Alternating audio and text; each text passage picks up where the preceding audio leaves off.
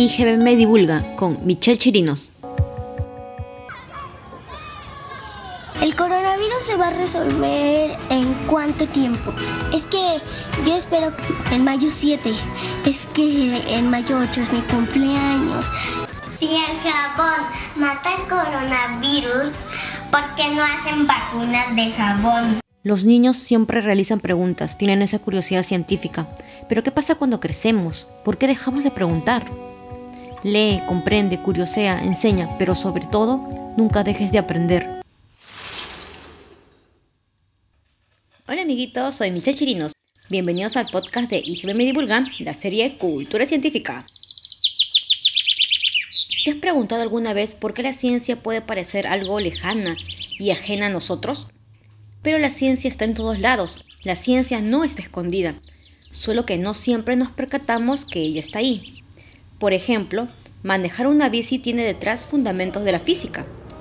Velocidad lineal para rodar, el equilibrio, peso y fuerza para dar estabilidad y no caerse en el intento.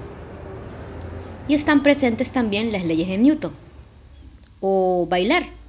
Las vueltas o giros son una parte esencial de todos los bailes. Al girar, el centro de gravedad está en nuestro torso y junto a la fuerza centrípeta permite que nuestro cuerpo esté equilibrado para poder darnos la vuelta y la fricción, que es la fuerza opuesta, fricción que se genera entre nuestros pies y el piso, hace que no nos caigamos.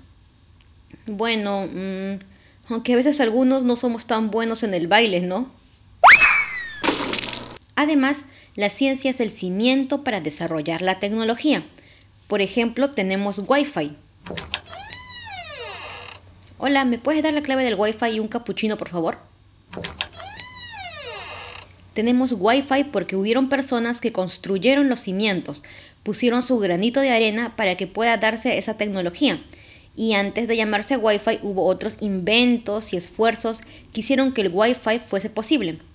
Uno de los esfuerzos más notables fue el de Hedy Lamarr.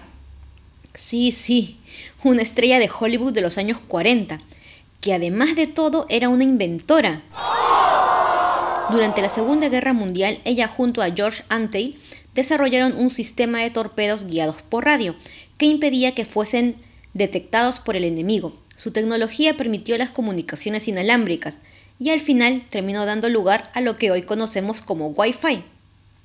En honor a ella, los 9 de noviembre, día de su cumpleaños, se celebra el Día del Inventor. Todo esto ocurre porque tenemos curiosidad y nos realizamos preguntas constantemente, así como los niños. Entonces nos realizamos preguntas como, ¿por qué llueve? ¿Por qué truena? ¿Por qué el cielo es azul? ¿Cómo se hacen los bebés? Ah, ah, y bueno, eso mejor que te lo expliquen tus padres. Está bien, los bebés se hacen cuando un espermatozoide del padre se une y fecunda al óvulo u ovocito de la madre.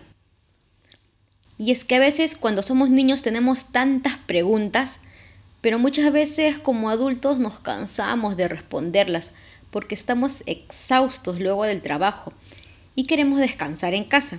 Y en lugar de decirle a los peques, estoy cansada, más tarde lo vemos ya, o es una excelente pregunta, pero ahora no sé la respuesta. ¿Qué te parece si lo averiguamos? Y es que para nuestros hijos nosotros somos sus héroes, su ejemplo a seguir. Y muchas veces nuestros peques creen que uno sabe todo y no es así. Está bien no saber, está bien aceptar que no sabemos todo. ¿Acaso el gran filósofo y sabio Sócrates no decía, solo sé que no sé nada? Sin embargo, es la forma como lo decimos, a veces frustrados o incluso con cólera. Los niños son científicos natos, pero cuando agarran un jarrón para saber qué pasa si lo avientan al piso, les decimos, ¡Deja! ¡Eso se va a romper! Te pregunto, ¿qué vale más? ¿Un jarrón o la educación de tu hijo? Pero es el jarrón de la abuela. Mm. Entonces que rompa otro, pero que no deje de probar, que no se quede con la duda, deja que aprenda que si tira el jarrón, este se va a romper. Es un experimento de física. Si crees que la educación es cara, deberías preguntarte por el costo de la ignorancia ese costo que ha sido tan alto y que vivimos en esta pandemia. un costo que incluso se ha llevado a nuestros seres queridos. Dejemos que nuestros pequeños exploren, nos hagan desorden, luego lo limpiamos juntos. Dejemos que nos pregunten, dejemos que sean niños. ¿Por qué deberían preguntar tanto? ¿Los estamos incentivando a ser científicos? Quizás nuestros hijos no serán futuros científicos y no queremos que todos lo sean, porque todas las profesiones y todas las personas somos importantes, pero preguntando desarrollamos en ellos y en nosotros pensamiento crítico. Deben haber visto o escuchado noticias como esta. En la provincia de Neuquén, Argentina, un niño de 5 años entró a la guardia del hospital de esa ciudad con un paro cardiorrespiratorio, según indica el comunicado oficial del Ministerio de Salud.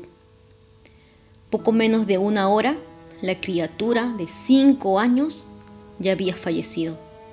Los familiares afirman que el día anterior le dieron al niño dióxido de cloro la Junta Médica informó que los resultados de la autopsia y estudios bioquímicos son compatibles con la ingesta de dióxido de cloro. Sergio Záraco, experto en toxicología y director del Observatorio de Salud Pública en Argentina, indicó que el consumo de dióxido de cloro produce daños en la boca, en el esófago y además produce alteraciones a nivel bacteriano en el intestino, la ingesta de dosis grandes puede afectar la estructura cardíaca, se daña la conducción eléctrica del corazón. Justamente este pequeño murió de un paro cardiorrespiratorio, ocasionado por el consumo de este producto, cosa que se hubiera podido evitar con pensamiento crítico. El pensamiento crítico es el que nos ayudará a discernir qué información es verdadera o falsa, qué información, o más bien desinformación, nos puede dañar o incluso matar. Pero para ello es necesario tener esa curiosidad de los niños por preguntarse las cosas, por buscar respuestas con fundamento que incluso puedan ir en contra de nuestras propias creencias. Tengamos cuidado con tantas noticias maliciosas. Y si no sabes dónde buscar información confiable, te comento que hay iniciativas de divulgación científica y que corroboran la información, como Cazadores de COVID-19 Teatro Digital de México, Chicha of Science de Perú, Yosina de Chile, Capta de Perú, Chequeado en Argentina y muchas otras más las cuales te iremos presentando en los diferentes episodios. Es importante tener nociones de ciencia, no se trata de ser expertos en todo, ni los mismos científicos somos expertos en todo. Se trata de sacar a nuestro niño interior, ese niño que realizaba preguntas infinitas, y buscar las respuestas de esas preguntas.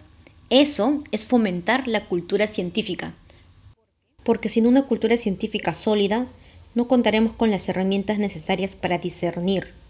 No se puede cuestionar algo que no comprendemos. Imagina, sería como preparar una sopa de pollo sin pollo ni fideo. Imposible. A veces tenemos tan arraigadas ciertas costumbres que no nos damos cuenta que pueden ser dañinas o contraproducentes. Cuando somos pequeños nuestras madres nos dicen la típica frase, si tu amigo se lanza de un puente, ¿tú también lo vas a hacer?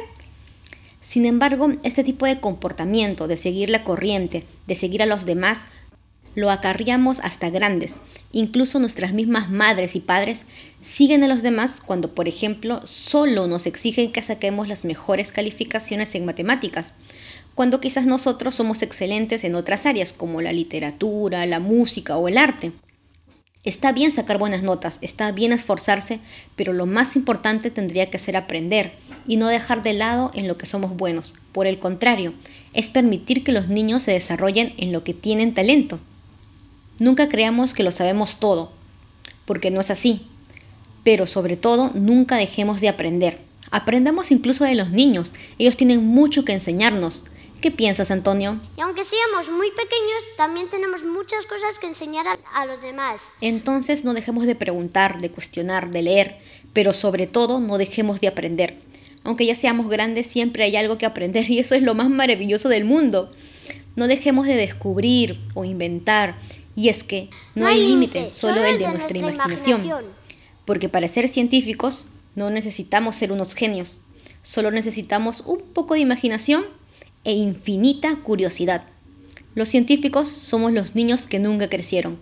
Esta nueva serie de podcast de IGBM Divulgan busca fomentar la cultura científica por lo que en los diferentes episodios no solo conocerás a diversas iniciativas y formatos de divulgación científica, sino que entrevistaremos a científicos de diferentes áreas y conocerás su lado humano, cómo llegan a generar conocimientos, cómo se dieron cuenta que querían ser científicos, cómo eran de niños. Te mostraremos el componente social de la ciencia. También conocerás a personas multipotenciales, es decir, que se desarrollan en varios campos, para que si este fuera tu caso, no te limites. Por otro lado, también veremos la relación política y ciencia, puesto que sí existe. Aunque usted no lo crea, terrible. Y cómo los científicos participan en la política. Tendremos entrevistas a personas de diferentes nacionalidades, como peruanos, mexicanos, panameños, colombianos y muchos más, y de diferentes formaciones académicas. Así que veremos esa diversidad de voces, porque es importante que todos fomentemos la cultura científica. Se produce tanto conocimiento diario pero no lo vemos ni en la tele, ni lo escuchamos en la radio. Es importante saber que sí se hace ciencia y sobre todo es importante comunicarla. Melissa Marshall nos dice que para la población la ciencia que no es comunicada es ciencia que no está hecha. Completamente de acuerdo. Y Leonardo da Vinci decía, la ciencia más útil es aquella cuyo fruto es el más comunicable. Bienvenidos y bienvenidas al podcast de IGBM Divulga, la nueva serie Cultura Científica.